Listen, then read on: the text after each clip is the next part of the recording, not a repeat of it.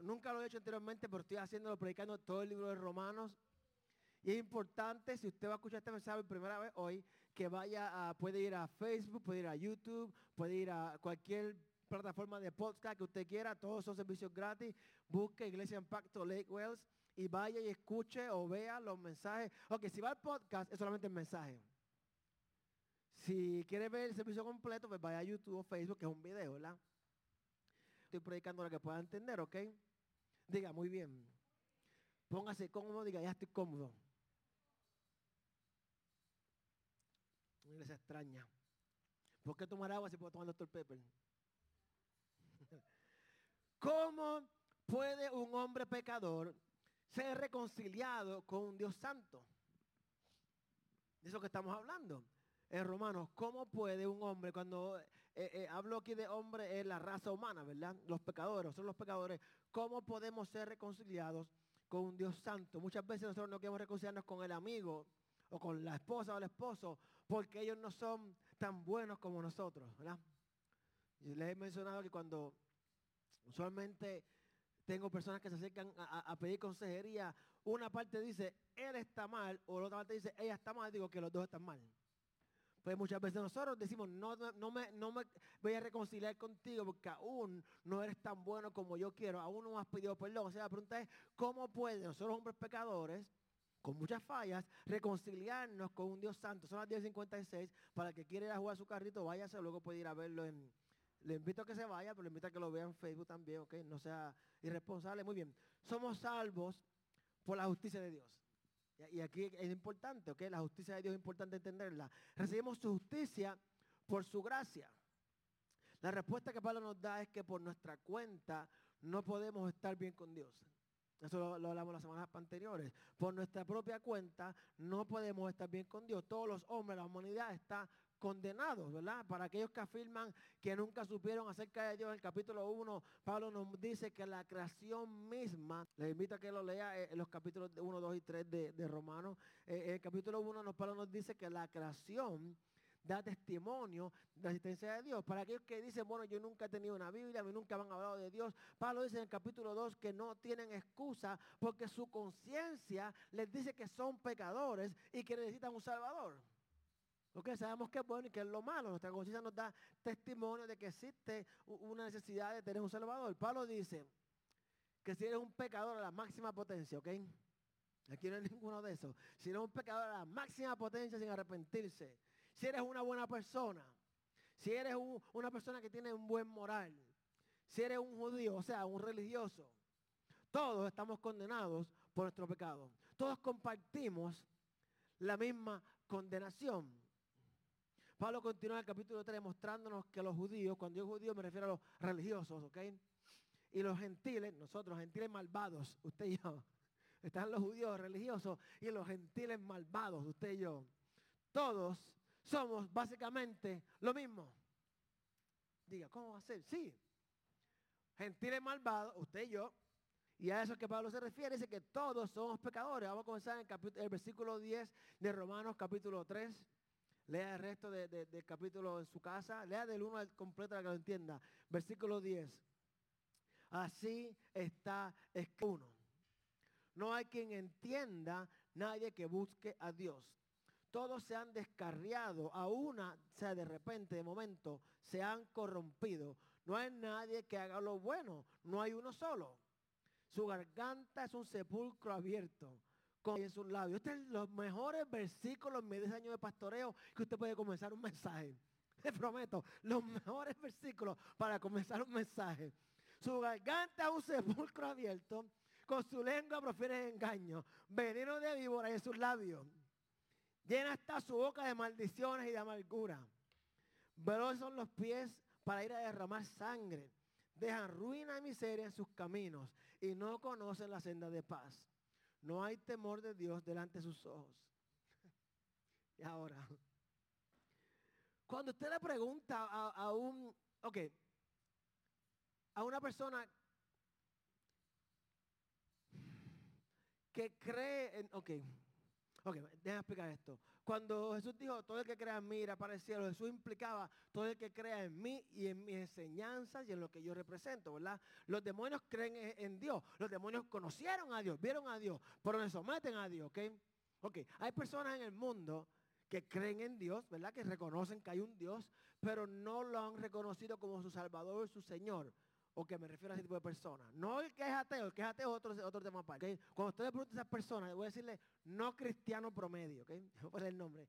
Cuando usted le pregunta al no cristiano promedio, si piensa ir al cielo cuando se muera, usualmente la respuesta es sí. No importa cuán mala sea la gente, nunca te van a decir, me voy para el infierno. bueno, y cuando tú le preguntas, ok, muy bien, ¿Cómo tú piensas llegar al cielo? Usualmente te dan cuatro respuestas, ¿verdad? Una te dice, yo soy una buena persona. Otra, otra cosa que dicen es, yo no le hago daño a nadie. Y puede ser verdad. Y hay aquellos que dicen, yo espero que mi bien supere mi mal. yo de vez en cuando hago una obra de caridad para compensar el mal que he hecho. O sea, el viernes en la noche me voy a beber hasta las tantas, llego a la casa, a toda mi familia, pero entonces sábado lavo el carro, corto la grava y boto la basura. Y ahí más o menos trato de hacer un, eh, que mi bien supere mi mal. Eh, si usted se siente identificado, le prometo que su esposa no me ha dicho nada. me están mirando raro. Le prometo que no lo estoy vigilando en la semana, no, no, no estoy siguiéndolo, nadie me ha dicho nada, ¿ok? Como dijo Jesús le preguntó al discípulo, ¿quién dice la gente que yo soy? Dice que es Moisés. ¿Y ustedes qué dicen? El Hijo de Dios. ¿Qué dijo Jesús? Eso no te reveló ni carne ni sangre, te reveló el Espíritu, ¿ok? Así que si siente que estoy hablando de usted, bueno, reveló el Espíritu, no pelea con su esposo, su esposo, ¿ok? O la condenación de una vida llena de pecado, ¿ok? Desde Adán y Eva, todos. Dice Pablo que no hay ni uno solo bueno, no hay que haga lo bueno. Incluso si usted y yo pudiéramos vivir nuestra vida perfecta, con la excepción de un pequeño pecado. Diga, yo, yo tengo uno. Diga, yo tengo uno. Como tenemos mucho, pero al menos tenemos uno, ¿ok? Aunque usted tenga un solo pecado, incluso ese único pequeño pecado nos va a alejar del cielo. Como aquí todos ustedes son casi santos, vamos a hablar a partir de la premisa que tienen un solo pecado. No tienen mucho, yo tengo mucho, ustedes tienen uno nada más. Ese único pecado que usted tiene te va a alejar del cielo. Lo último, lo cuarto que te dice una persona que es no cristiana es que yo trato de guardar los diez mandamientos. no lo han dicho. Yo, ¿Y qué son? No matar. Si tú no matas, quedas preso. Yo no robo, no robo, quedas preso. Yo no codicio. Mentira del diablo. Yo te veo como mira cuando llega fulano en el carro nuevo. Cuando estás en Facebook, fulano se, está de viaje en Acapulco. No le das ni like ni hipocresía. Pásale a las millas. Ajá, ¿sabes lo que estoy hablando? Se puede arrepentir luego del mensaje. Lo que ahora hacemos al altar, se arrepiente. Es verdad. Todo el mundo codicia lo de los demás. Yo quisiera tener iglesia Stephen Forty, ¿cómo no? Yeah. Yo quisiera cantar, no como que era que una niña, yo quisiera cantar como otra persona, los mandamiento, muy bien. Pablo nos dice en el versículo 19 y 20, ahora bien, sabemos que todo lo que dice la ley lo dicen a quienes están sujetos a ella, para que todo el mundo se calle la boca y quede convicto ante Dios. Lo que está en la ley es para aquellos de la ley, porque están sujetos a la ley, para que se callen la boca. La ley no es para que tú juzgues al otro, sino para que tú mismo te calles la boca porque te des cuenta de que estás convicto delante de Dios, ¿ok? La ley no es para que usted juzgue a los demás como hacemos por ahí. La ley es para que usted se dé cuenta que usted está en pecado, el versículo 20. Por tanto, nadie, diga conmigo, nadie será justificado en presencia de Dios por hacer la obra que sigue la ley.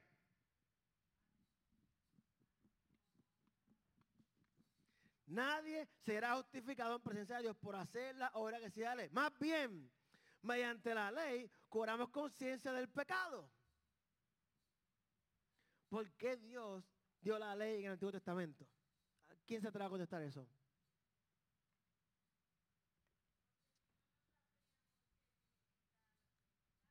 Exactamente, acabo de decirlo, ustedes no están prestando atención. Literalmente lo dije. Y después la pregunta. Ese es el problema, iglesia. Cuando digo judíos religiosos, ¿verdad? Pensaban y piensan que estaban siendo justificados antes de Dios, ante Dios, ante Dios, al guardar la ley. ¿Cuántos tienen amigos judíos? No, amigos judíos de verdad, no judíos de América, judíos de verdad.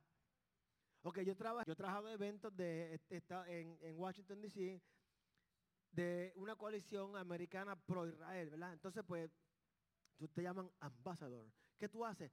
Bueno, pues tú lo que tú haces, sábado, van a poner una persona en el elevador, con un banquito bien bonito, un elevador de los hoteles de Sheraton, una cosa terrible. Y su trabajo va a consistir por 12 horas estar en el elevador y marcar el botón cada que se monta un judío. Porque sábado ellos no pueden trabajar. Ellos no pueden apretar el botón, historia real. No pueden apretar el botón del elevador porque es pecado. ¿Cuántos han quedado en hoteles eh, en los últimos 30 años? Si no, y, mi gente, es un paseíto, ¿ok? Hello, hey. Eh, la, vida, el tiempo, eh, la niña llegó a Santo Domingo ayer y está ahí quedándose dormida. Disfrútese la vida. Cuando usted va a un hotel, la llave que le da no es una llave de, casa, es una tarjeta. Ya, usted no sabe lo que estoy hablando de verdad. Ah, pues contésteme, porque cara, no me ayuda esta gente. No me ayudan. Le dan una tarjeta electrónica, esa tarjeta, para ellos usarle el sábado es pecado. Porque es trabajando, porque hace el hotel. Todos los cuartos están abiertos. Y con nuestro trabajo, pues tú vas a estar en este, en este pasillo sentado esperando que nadie entre a los cuartos. Ok. Ellos tenían y tienen la idea de que haciendo esto, va para el cielo. Mi cuñado compró una casa, una mansión en Atlanta. Todos los sábados se le apagaba la nevera. Y no sabía por qué. Y mandó a buscar un electricista. Y fue que tenían algo puesto en el, contador, eh, en el breaker, que el sábado, como es pecado, no prenden televisor, no prenden nada. Lo único que está prendido es la nevera. Pues el breaker se tumbaba todo el, día el sábado, porque es pecado, se prende la nevera el sábado. En serio, esto es real. Como que, Señor, no, no, que yo no mienta, que estoy en tu casa. Pablo dice que nadie se, será declarado justo por no usar el elevador, por no prender la nevera en sábado. Nadie va a ser declarado justo por cumplir con la ley. Alguien que me diga, ¿por qué no? Porque nadie puede cumplir con la ley. ¿Ven qué sencillo? Nadie va a ser justo ante Dios al cumplir la ley, porque nadie puede cumplir la ley. No es que Dios sea un Dios malvado, perverso, de que te va a dar una ley y, sabiendo que no puedes prestar atención y tomando notas. La ley se dio para que te des cuenta de que estás perdido, que por más que tú trates, eres perverso. Pablo dijo, no hay nada bueno en mí. Aquí, eso es Pablo, allá él, que era un hombre perverso, que era gago y que sé yo que tenía. La ley nunca tuvo la intención ni la misión de hacernos justos con Dios. La intención de Dios al darnos la ley no fue para que fuéramos salvos al obedecerla, sino que se nos dio para mostrarnos que somos culpables ante Dios y que merecemos la condenación. La ley nos muestra que merecemos castigo. ¿Cuál es la paga de la falta de la ley? La muerte. O sea, según la ley, la paga de todo pecado es muerte. Ellos hacían becerritos que quemaban, cortaban, pero la paga del pecado era la muerte. Semana que viene, dos semanas, vamos a ver qué realmente hacían el sacrificio de esos animales, ¿ok? Si la Biblia dice que la paga del pecado es muerte, entonces, ¿qué realmente hacían cuando ellos mataban estos becerritos y estos sacrificios? La paga es muerte. ¿Qué hacía? Eso para que lea el capítulo entero y venga con ansia de aprender. ¿Cómo puede un hombre pecador ser reconciliado con un Dios santo? Por nuestra cuenta nunca podremos estar bien con Dios. Esta es una de esas, o sea que te tengo una mala noticia primero para tener un bálsamo al final, ¿verdad? Usualmente decimos, dame una mala para tener un bálsamo que aquí da la mala noticia. No importa cuán buenos pensamos que somos o cuán buenos somos, nunca podremos estar bien con Dios. Esa es la noticia. No importa cuán buenos usted y yo seamos, Nunca vamos a poder estar bien con Dios al tratar de vivir una buena vida. Diga, bueno, ¿cuál es la buena noticia? Los de acá nada más La buena noticia es la que vamos a ver ahora. En el capítulo, versículo 21. Por ahora, pero ahora, no para, pero ahora. esto es importante. Pero ahora, mi madre, oigan, vuélvase el mensaje, santo Dios. ahora preparándose. Pero ahora, sin la mediación de la ley, sin la mediación de la ley, sin la intervención de la ley, se ha manifestado la justicia de Dios. Sin la mediación de la ley, se ha manifestado la justicia de Dios, de la que dan testimonio la ley y los profetas. Versículo 22. Esta justicia de Jesucristo a todos los que creen. Y de esto que quiero hablar hoy. ¿Cómo podemos estar bien con Dios? No por la ley, no por lo que podemos hacer, sino aparte. Soy hermana, siga ahí. Ayúdeme aquí. Este pasaje de hoy, que ya casi, casi, no, no, no. Este pasaje de hoy puede parecer algo más académico, más pedagógico que emocional, pero yo estoy convencido que comprender los hechos es lo que nos ayuda a apreciar nuestra salvación. Así que esta mañana, ok, romanticismo es bueno. Ya, ya lo tuvimos en, el devocional, uh, qué romántico, estamos enamorados de Dios. El romanticismo es bueno, pero no nos va a ayudar a valorar lo que Jesús hizo por nosotros. No, yo no creo que eso nos ayude. Eso nos hace sentir, uh, qué, glorioso me siento, está recondicionado, qué rico está. Pero no nos va a ayudar a internalizar y aprender lo que realmente significa la salvación. ¿okay? Así que esta mañana mi objetivo no es hacer que te sientas romántico, ni súper espiritual, ni, ni, caminando en las nubes, ni que sientas mariposita en el estómago, todas esas cosas. Hoy, no, ¿ok? Venga el domingo que viene para que tenga todo eso allá en el edificio de allá. Mi objetivo es ayudarlos a comprender la verdad sobre la salvación. ¿ok? Yo estoy convencido de que cuando internalizamos y entendemos lo que Dios ha hecho por nosotros, nuestros corazones van a estar llenos de gratitud y entonces podemos alabar a Dios. Entonces podemos tener un romanticismo con Dios. Dice que la pasión te lleva hasta un punto. Pero el amor se enamora a una persona eh, oh, que no se enamora, que hoy qué lindo. Usted hasta aquí. Ay, qué lindo, qué hermosa. hasta aquí. Pero cuando hay amor, entonces otra cosa. Por ejemplo, tú que estás a punto de casarte, escucha bien. Cuando ustedes son novios, esto va a estar funny, ¿ok? Cuando ustedes son novios, el hombre se aguanta el gas. Porque son un par de horas. No se quita los zapatos ni para la playa. Por los pies, y una cosa. Ok, ok, ¿verdad, verdad? La mujer se levanta maquillada y con el pelo hecho, como las novelas. Son novios. Es todo perfecto. Eh, eh, eh, esta pasión, oh, que hasta aquí yo llego. Pero cuando entra el amor, cuando te cases, dice, y cuando los casos yo te digo en las buenas y las malas. Yo digo en las malas nada más, las buenas obviamente todo el mundo, en las malas. Ahí cambia el, momento, ahí es que el amor se prueba de verdad. Porque el amor te lleva a soportarte los gases. El amor te lleva a, cortarle las pezuñas, que no son uñas, las pezuñas a los pies. El amor te hace despertar y decir, uy, mi amor, qué hermosa está esta mañana. El amor te va a llevar hasta un cierto punto. El amor te va a llevar hasta más allá. Jesús no simplemente vivió por la pasión. Él vivió por amor. Y el amor de Jesús a nosotros es lo que lo llevó más allá. A llegar a la cruz. Y allí en la cruz pidió perdón por nosotros. Si fuera la pasión de, ¿cómo es la pasión de Cristo? La pasión de Cristo no. El amor de Cristo por nosotros. La pasión se acaba. Tampoco tienes el primer hijo, todo el cuerpo cambia. La pasión se acaba. El amor lo que te sostiene. ¿Cuántos años te llevan casados? Y no diga usted, va a meter las patas, que diga ella. ¿Cuántos? Créeme que no es por la pasión. 47 años no es la pasión, eso es el amor. Ese hombre tenía mucho pelo cuando estaban juntos, eran jóvenes. Eh, eh, estoy haciendo sentido. No podemos ser apasionados de Dios si no amamos a Dios. Usted no puede esperar adorar a Dios apasionado si no ama a Dios. Usted no puede sentirse amado si no ama a Dios. Usted no puede amar a sus hijos si usted no ama a Dios. Usted se puede sentir bien con sus hijos, pero usted no puede amar a sus hijos, su esposo, su esposa, si no ama a Dios. ¿Dónde me quedé? Pablo dice que no podemos estar bien con Dios a través de la ley, pero que sin la ley, mediante la fe en Jesús, podemos estar bien con Dios. Los judíos, como mencioné de alguna manera, habían desarrollado una idea equivocada. Hay mucha gente que sigue haciéndolo hoy en día, de que el plan de Dios es que el pastor se ponga un gabán. Es hacerse justo obedeciendo a la ley.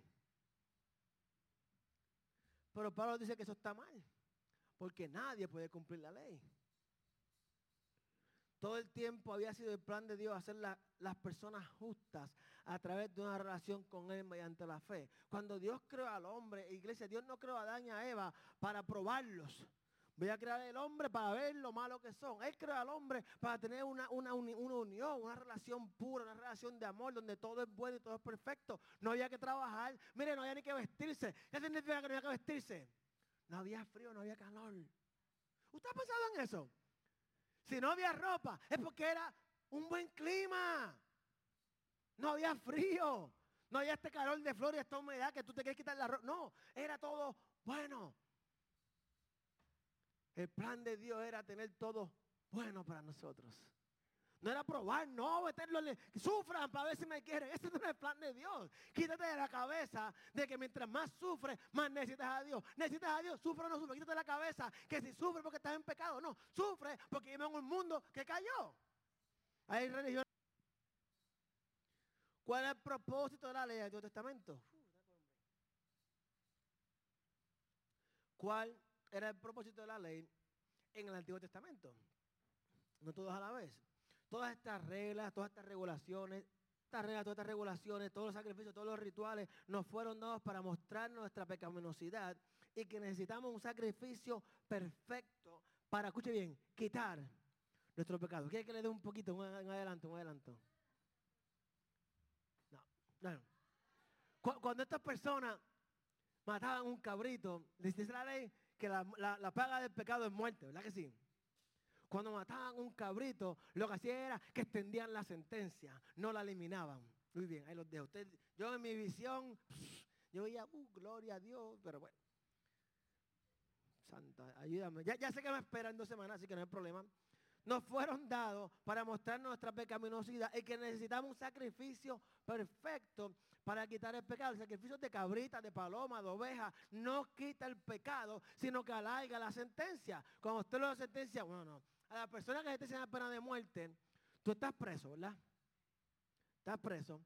Tú, sabes que tu destino es muerte, esa es la sentencia de muerte, pero tú no sabes cuándo es la muerte. Si estás un montón de años en pena de muerte, ¿qué pasa? Muchas veces los abogados, el día antes de la pena de que se, se cumpla la sentencia, el abogado somete una moción y extienden la pena que es muerte. La hermana me está siguiendo, gloria a Dios. Demás no entienden nada, estoy hablando. Ok. Cuando mataban un cabrito, en vez de recibir muerte, extendían el tiempo para que llegara la muerte. ¿Ahora me entienden? Cuando llega Jesús, ya no hay que extender nada porque ya se paga. Isaías 64 dice lo siguiente. Todos somos como gente impura. Todos nuestros actos de justicia son como trapos de inmundicia. Todos nuestros actos de justicia, no es un error en la tipografía, todos nuestros actos de justicia son como trapos de inmundicia. Todos nos marchitamos como hojas. Nuestras iniquidades, o sea, lo que hacemos nosotros nos arrastran con el viento. Nuestras obras nunca podrán salvarnos. Según Isaías, al contrario, nuestras obras nos arrastran con el viento. Mucha gente que da para que lo vean, o da porque los tases se lo, devuelven. Abacú, capítulo 9, versículo 4, es lo siguiente. El justo, dos veces, está. El justo vivirá por su fe. El plan para estar bien con Dios es que el justo va a vivir por su fe. A lo largo del Antiguo Testamento, muchos pensaban que su justicia venía al comportarse, a guardar la ley. En el Antiguo Testamento vemos profecías del Mesías, el sacrificio perfecto que Dios enviaría por nosotros, pero nadie jamás pudo cumplir la ley. Cuando ven la mujer de, de, Samaritana en el pozo, hubo una conversación muy, muy, muy, muy interesante. Esta mujer sabía toda la ley.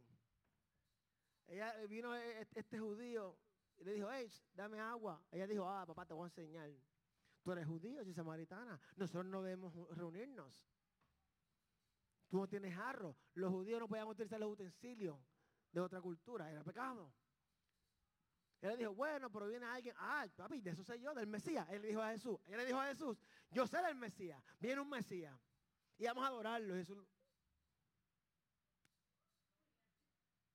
Jesús le dijo, si tú supieras quién soy yo, tú me pedirías agua a mí. Ella está cuestionando, eh, dándole una cátedra al Mesías sobre el Mesías. Y muchas veces nosotros lo que hacemos es que por tratar de vivir en la ley, le decimos que no a lo que es de Dios. Pablo está diciendo, no tienes que hacer nada de esto, porque esto es lo que te va a hacer libre. No, no, no. Ah, son gentiles, te convertiste. ¿Circuncisión? No, pero que, no, porque tiene que tener circuncisión para ser salvo. Pero no, no, Pablo dice, no, no, no, no. No hay circuncisión, es Jesús. Ah, pero que si no, no somos iguales. Es que no estamos llamados a ser iguales, sino a ser salvos. La justicia por la fe siempre ha sido el plan de Dios. En el capítulo 4, más adelante, vamos a ver esto con, claridad. No lea el capítulo 4 solamente, lea los primeros tres también, ¿ok? Si siente el 4, ¿ok? El versículo 23 y 24. Pues, ya vámonos, ¿qué era? Pues todos han pecado y están privados de la gloria de Dios. Versículo 24. Pero por su gracia son justificados gratuitamente. Por su gracia son justificados gratuitamente mediante la redención que Cristo Jesús efectuó. Eso no más debe predicar. Jesús, los judíos, religiosos y gentiles, no hay diferencia porque todos hemos pecado y todos estamos destituidos de la gloria de Dios. Judíos y gentiles somos justificados gratuitamente, gratuitamente, por su gracia, mediante la redención que vino por medio de Cristo Jesús. En el versículo 24, Pablo utiliza un término legal. Dice que hemos sido justificados. Cuando usted va a un juicio, no existe tal cosa como inocente. ¿Es culpable o no culpable? ¿No sabía eso? Usted nunca, qué bueno, ¿verdad? Que nunca ha tenido que ir a un juicio. No, nunca ha ido un juicio, pero cuando usted va un juicio, no te declaran inocente. Te declaran culpable o no culpable. Yo vi muchos casos en Indiana de agresión en el cual la fiscalía probaba más allá de duda razonable de que este hombre le había dado una pela a ese otro hombre. ¿Cómo, cómo, qué plan? El hombre acusado le había dado una pela, una paliza a este otro hombre. Van al juicio, el fiscal prueba más allá de duda razonable que esta persona es culpable, eh, no se puede sacar, eh, exonerarlo, hizo lo que hizo. Y el abogado, lo vi muchas veces, el abogado solamente planteaba lo malo que esta persona hizo. El jurado decía, es verdad, le dio una pela. Pero el hombre fue a la casa de él a insultarlo. El hombre hizo esto, hizo lo otro. Entonces la persona sale no culpable, sino justificada, porque aquello que lo llevó a hacer lo malo tenía más valor que lo malo que él hizo. Dice Pablo que somos justificados, significa que se ha declarado, declarado justicia. Lo malo que usted y yo hemos hecho se ha declarado justo a través de Jesús, porque la culpa de nuestro pecado no es, nuestra culpa, es la culpa de, Abraham, de Adán que cayó desde el principio. Usted y yo no podemos evitar ser malos. ¿Quería oírlo de esa manera? Usted y yo no podemos evitar tener malos pensamientos. La Biblia dice, no puedo evitar que los pechones vuelen sobre mí, pero puedo evitar que hagan un nido. Usted y yo no podemos evitar tener malos pensamientos. No podemos evitar ser rencorosos. No podemos evitar que cuando alguien te haga algo, tú tengas tu memoria agarrando por el cuello, así como los Simpsons. No podemos evitar eso. Pero dice que Pablo que somos justificados, dice que significa que se ha declarado. Usted no se justifica con el tiempo, sino que es un acto, una decisión, una declaración de una sola vez. No tiene nada que ver con lo que tú hiciste, sino con aquel que está haciendo juicio por ti. Es una declaración de hecho de Dios una declaración de hecho, algo que sucedió que Dios declaró en el momento. La declaración de Dios de que todas las demandas de la ley para el castigo y la justificación se cumplen en nombre del pecador creyente a través de su fe en Jesucristo. Usted y yo somos llamados justos porque tenemos fe en Jesucristo. Y Jesucristo a través de usted y de mí, a través de Jesucristo, a través de Jesucristo, Jesucristo en su persona, Él agarró la paga de tu pecado, la paga de mi pecado y Él pagó la factura. Es como usted va a comer, y me puede invitar a comer hoy, que si lo siente en su espíritu. Usted va a comer a un restaurante y usted no sabe cómo va a pagar. Pero usted, como viene la vida a lo loco, usted sigue pidiendo y pidiendo y pidiendo y pidiendo y pidiendo.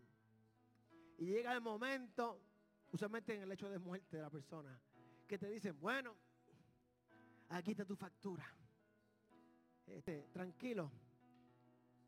Tú, tú lo debes, es tu factura, tú lo debes, ¿verdad que sí? Tú te lo comiste, tú lo hiciste. Pero alguien dice, yo la pago. No solamente Pablo dice que somos justificados, sino que somos justificados gratuitamente. Porque es gratis. Porque Dios nos declara libre de la pena de nuestro pecado. ¿Alguien se ha pensado eso? ¿Por qué Dios, oh my God, Dios lo más malo que he hecho? Según yo, no voy a este. No hay nada que usted y yo hagamos hecho para que Dios haga esto. Esa es la verdad para que Dios borre la, pena de nuestro pecado. No hay nada que usted y yo hayamos hecho para que suceda. Es una lección libre de su voluntad. Pablo en el versículo 23 dice que somos justificados gratuitamente por su gracia. ¿Qué es la gracia? Es Dios dándonos lo que no merecemos. Póngase de pie, iglesia. Cuando usted y yo leemos la Biblia, que como cristianos responsables que somos, lo hacemos. O tratamos de hacerlo. Los primeros tres capítulos del libro de Romanos, Pablo nos enseña lo terrible que somos. Los primeros tres capítulos Pablo nos enseña lo malo que somos. Dice que no hay nada bueno que salga de nuestra boca. Ustedes leyeron conmigo. Dice lo incapaces que somos de salvar nosotros mismos. Cuando Pablo escribió de condenarlos, no era con intención de hacerlo sentir menos, era con la intención de que se dieran cuenta de que necesitaban un Salvador y que no había otra forma más que creer en aquello que sucedió en la cruz. Invito que incline su rostro y, sus ojos.